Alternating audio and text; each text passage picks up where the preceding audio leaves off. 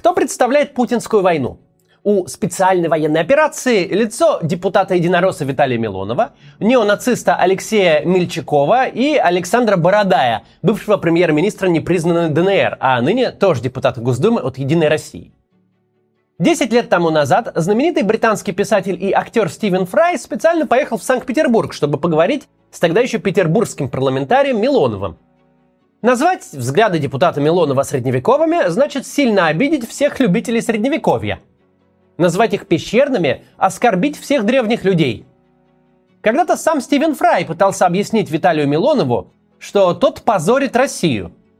Но, не найдя общего языка, Фрай вернулся в Лондон, а Милонов из Питера переехал в Москву и затем нашел себе применение на фронте в качестве наводчика артиллерийского орудия – про Алексея Мельчакова мы уже как-то говорили. Он начал свой путь с э, живодерства и позирования с гитлеровским флагом, а затем он чем-то приглянулся российской власти и э, теперь возглавляет целую э, неонацистскую группировку, воюющую в Украине на стороне российской армии.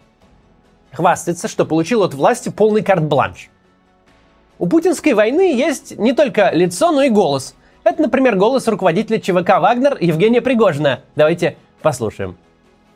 Если все пройдет благополучно, то через месяц-другой его бросят в самое пекло, там, где он должен будет доказать свою надежность. А останется жив, я пожму ему руку. Попробует сбежать, пассу на его лицо. Еще у специальной военной операции голоса Дмитрия Медведева и Владимира Соловьева. Детьми они застали те времена, когда за их лексику могли в наказание заставить вымыть рот с мылом – Сейчас же им дают всероссийскую трибуну. Ведь высокую культурную планку со своими э, остроумными афоризмами задает сам верховный главнокомандующий. В каком-то смысле даже хорошо, что за последний год с российской власти и ее прислужников слетел некий налет цивилизованности. Хорошо, когда зло вызывает ощущение брезгливости и чувство отвращения. Гораздо хуже, когда у зла есть некая эстетическая привлекательность. Путинская система наконец-то стала внешне соответствовать своему внутреннему содержанию. Она мерзкая и жалкая. Однако находятся в России люди, умные, образованные, культурные и даже не без таланта, которые все еще пытаются покрыть гниющую систему сусальным золотом. Таких людей немного, но у каждого из них есть вес и авторитет, зачастую даже совершенно заслуженный. К ним прислушиваются и в университетских аудиториях, и в средствах массовой информации – Поговорим сегодня о тех, кто не в юридическом, но в моральном плане несет особую ответственность. Об интеллектуалах, поддерживающих войну.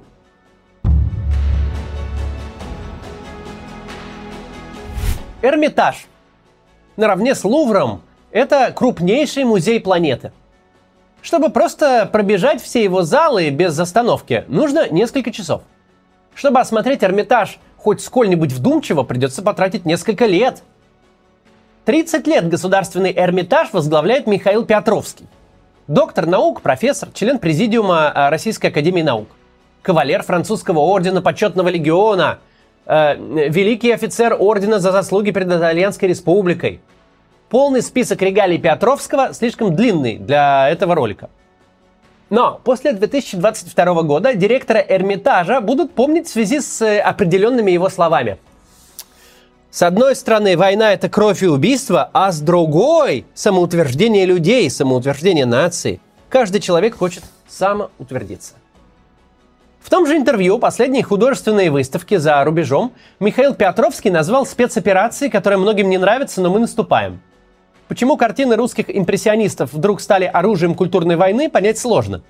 Как и то, зачем столь уважаемый человек подыгрывает поджигателям войны. Страх? Конформизм? Все мы милитаристы и имперцы, шутит Петровский. И это уже после Бучи. Хотя еще до целенаправленных ударов по украинской энергосистеме. Наша страна совершает великие глобальные преобразования. Наша позиция спокойная, нормальная работа. Удивительная риторика в устах директора Эрмитажа, прям из уст вагнеровцев и других активистов войны. Спокойно делать свою работу. Именно так в военных телеграм-каналах они пишут о том, что нормальный человек называет иным образом – бойня. Увы, сегодня Петровский не одинок в том, чтобы смотреть в другую сторону, когда происходят чудовищные вещи. Говорить о высоких материях, не замечая человеческих трагедий, стало для некоторых спикеров привычкой.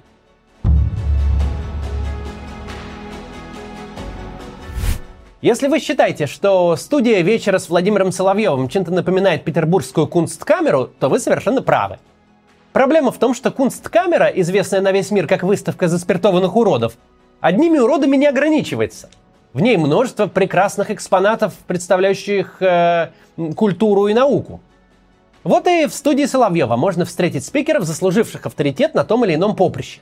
От блистательного режиссера Карена Шахназарова, чей культовый фильм «Курьер», можно сказать, открыл собой перестройку, до ученого-востоковеда Евгения Сатановского. Собираются эти уважаемые люди, давно перешагнувшие призывной возраст, и начинают рассуждать о высоких материях.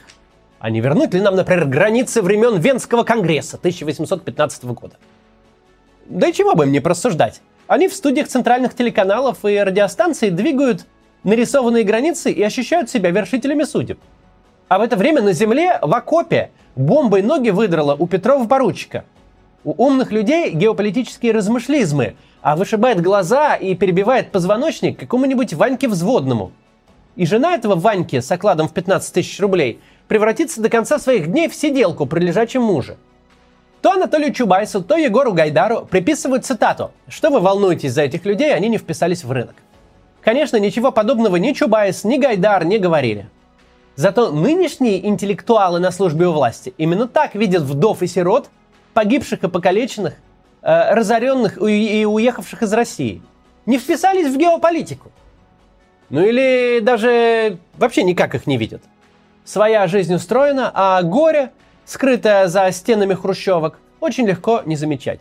Вообще понятие геополитика одно из ключевых в 2022 году.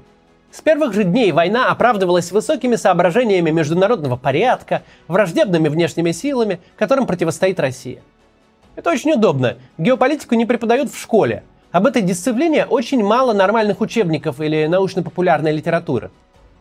Да и поди отыщи что-то стоящее среди массы публикаций сомнительного толка э, спекулирующих на этом понятии. Всевозможные эксперты, как самозванные, так и вполне настоящие, образованные и квалифицированные, ежедневно пространно вещают на геополитические темы.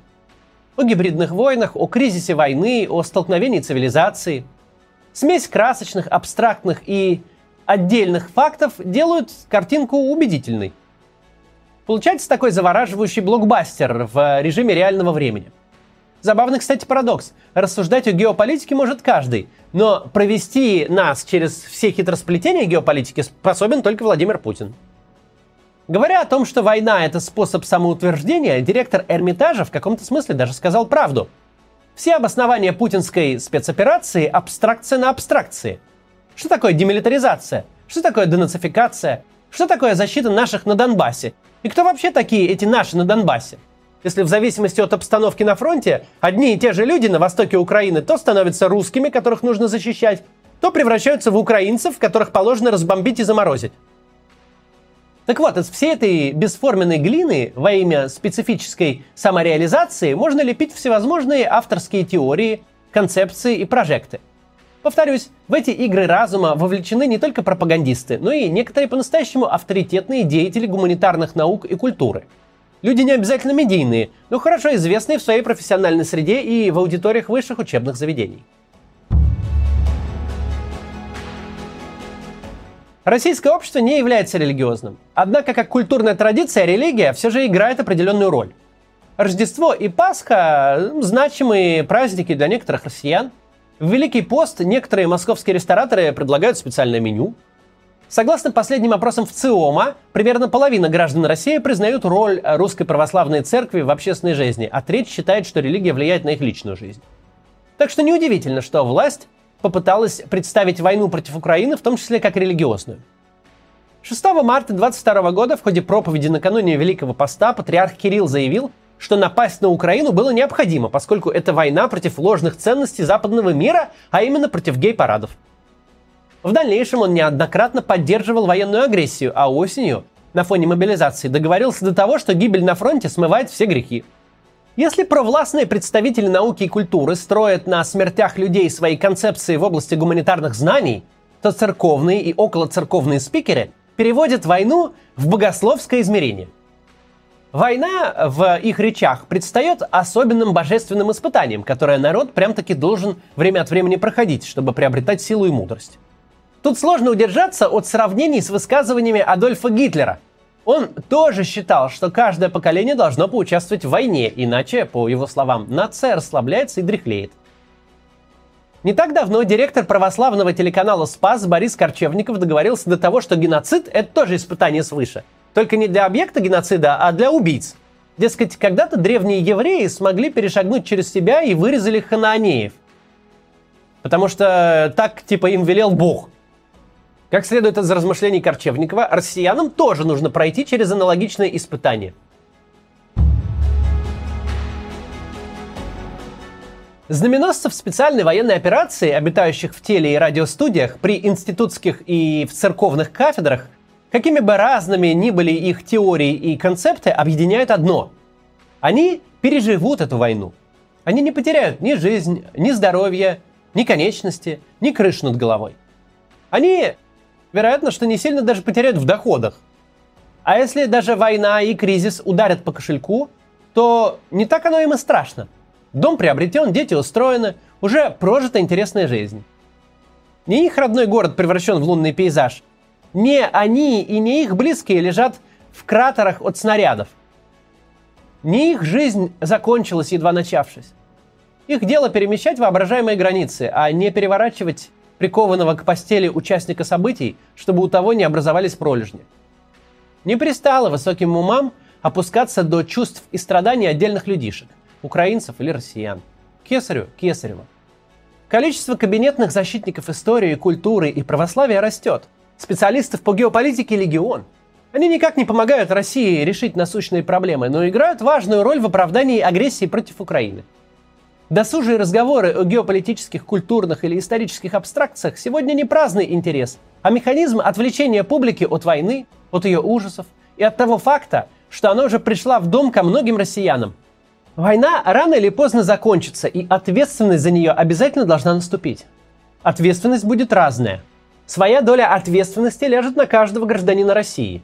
Не в форме наказания, а в виде, во-первых, экономических потерь и ухудшения уровня жизни, конечно – а, во-вторых, обязательство отныне участвовать в жизни своей страны, не самоустраняться от политики, делать все возможное для неповторения случившегося.